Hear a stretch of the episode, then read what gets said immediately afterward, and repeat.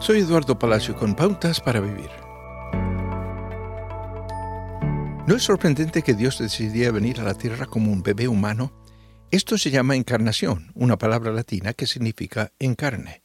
¿Pero Dios realmente se hizo humano? Y si es así, ¿Dios dejó de ser Dios? Jesús era completamente Dios y completamente humano, aunque entender eso puede ser muy confuso.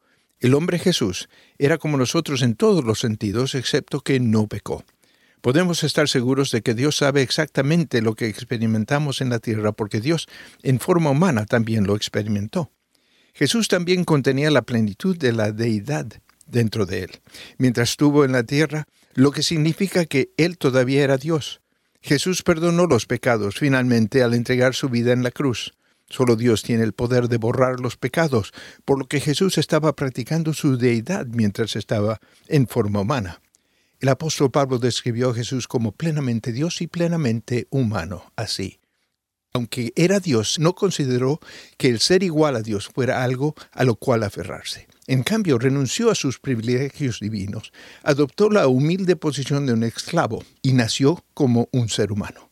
Jesús, siendo en forma de Dios, no estimó el ser igual a Dios como algo a que aferrarse, sino que se despojó a sí mismo tomando forma de siervo naciendo en la semejanza de los hombres. Si está confundido, no se preocupe. La encarnación de Dios es misteriosa porque es un acto de amor más grande de lo que podemos comprender.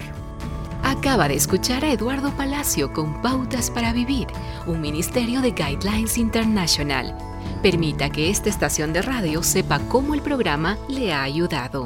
Acompáñenos en la próxima emisión de Pautas para Vivir.